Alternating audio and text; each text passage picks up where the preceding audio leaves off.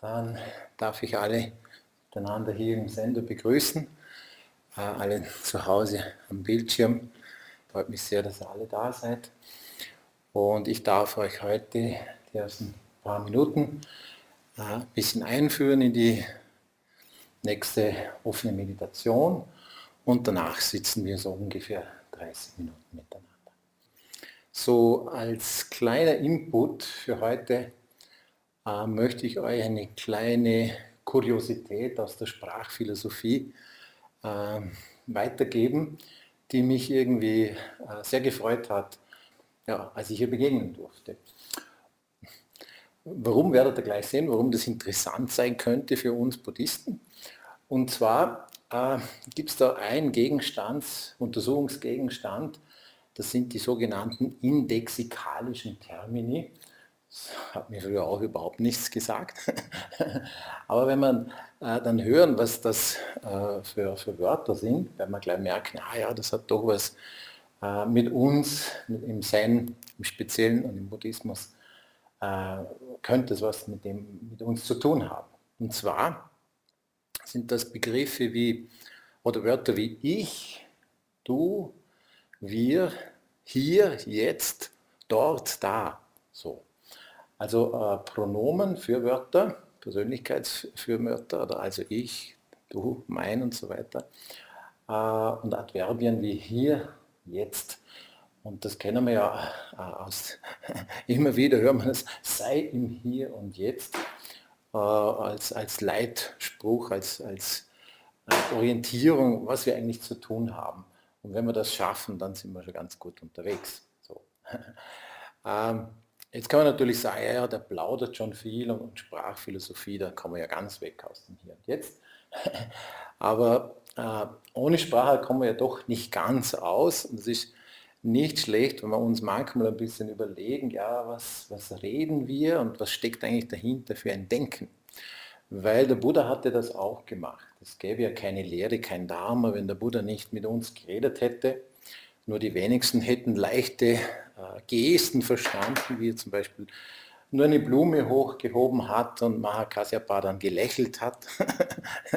das war der große Patriarch, das ist nur für sehr äh, fortgeschrittene Schüler äh, zu verstehen. Wir brauchen doch ein bisschen Lehre und dabei hat uns der Buddha auch durch äh, philosophische Überlegungen geholfen, zu schauen, was, was geht denn eigentlich ab mit uns? Was tun wir denn da die ganze Zeit? Und von der Sprachphilosophie jetzt her äh, bringen diese, diese indexikalischen äh, Termini ein Problem mit sich, nämlich die Objektivität. Als, als äh, Beispiel möchte ich euch bitten, dass ihr euch mal vorstellt, äh, ihr würdet in einem Kreis mit anderen Leuten sitzen und mittendrin steht eine große Kerze, die da schön vor sich hin flackert. Äh, dann haben wir kein Problem zu sagen, alle, ja, da, das ist eine Kerze. Also wir haben alle objektiv äh, miteinander den Eindruck, da ist eine Kerze. Da haben wir kein Problem, ganz einfach. Wie schaut es aber mit so einem indexikalischen Begriff aus, nämlich mit diesem Ich? Da gibt es leider keine Objektivität. Na, na, das wissen wir natürlich eh schon lange, dass ich subjektiv ist. Aber auch von der Sprache her haben wir eigentlich das Problem, gibt es dieses Wort überhaupt, wenn wir es gar nicht objektivieren können? Weil alle, die jetzt im Kreis sitzen, können sagen ich und wir finden nicht einen gemeinsamen Nenner, wo dieses Ich jetzt ist, sondern sage ich und dann hüpft das Ich von einem zum anderen. Äh, und aus buddhistischer Sicht könnte man sagen, ah, das ist ja eigentlich gewissermaßen eine unwirkliche Sache. Genauso wie der Buddha das auch gesagt hat. Wenn man nämlich genau schaut, finden wir nicht wirklich ein Ich, das wir irgendwo in unserem Hirn verorten können, sondern dieses Ich konstruieren wir einfach.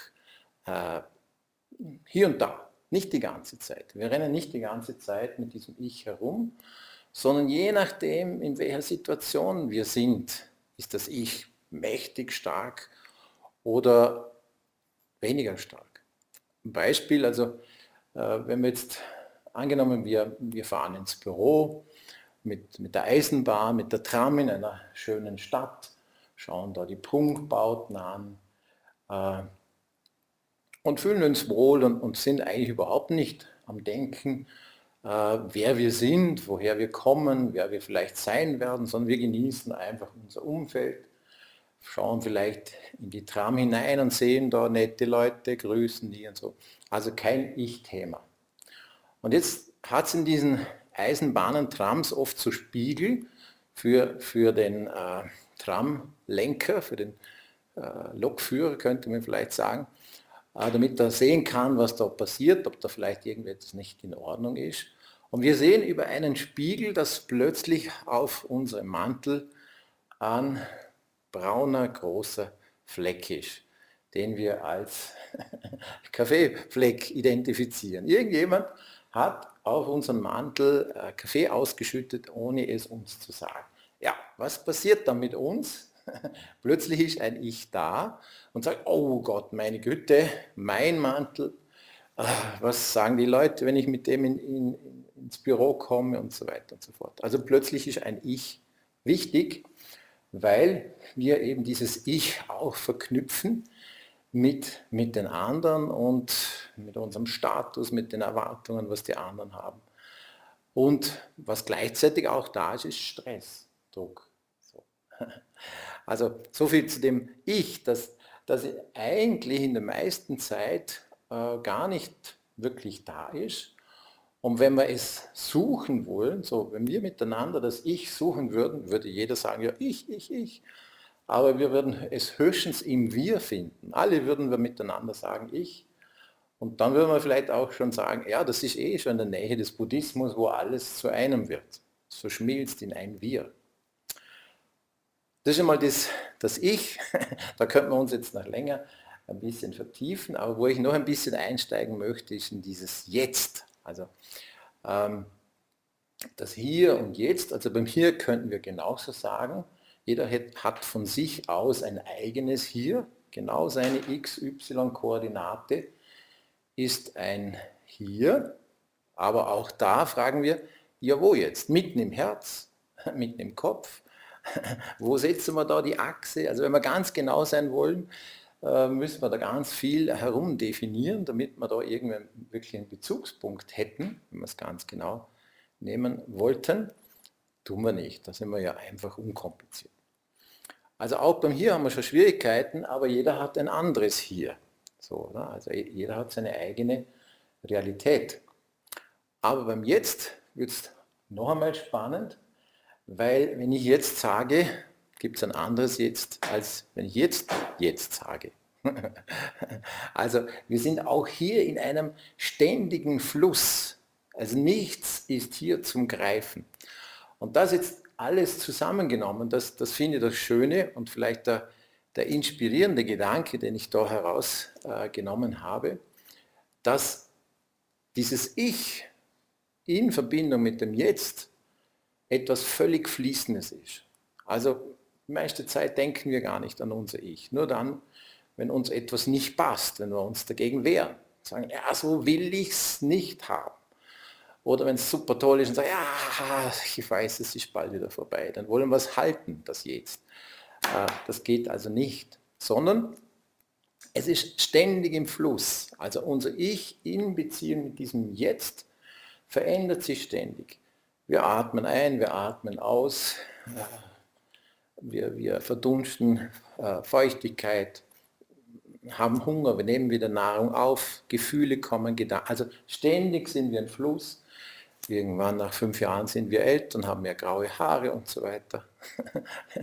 Also eigentlich ist da nichts, was fix ist, sondern es ist einfach nur eine Momentaufnahme, die nicht einmal äh, ein Augenzwinkern ist, sondern es fließt.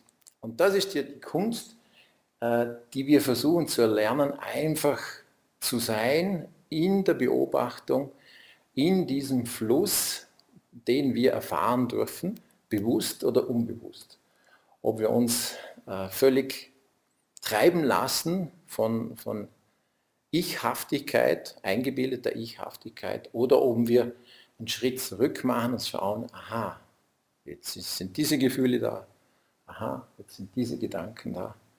Aha, das Wetter ist heute jetzt nicht so gut und jetzt ist es wieder gut. Alles hat also äh, seine kurzfristige äh, Daseinsberechtigung und dann aber verabschiedet sie sich wiederum.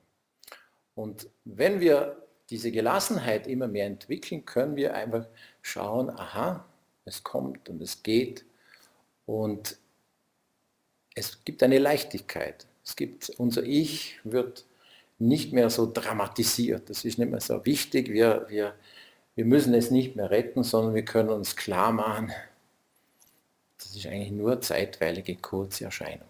So. Ja, vielleicht so viel als Gedankenanstoß. Also, äh, freue ich mich mit euch jetzt, dass wir das ein bisschen üben, ungefähr so gut äh, 30 Minuten einfach zu sein, zu beobachten, wie der Atem kommt und geht, was sich in unserem Körper tut und was sich sonst so in diesem Raum in uns und außerhalb von uns abspielt. Danke mal.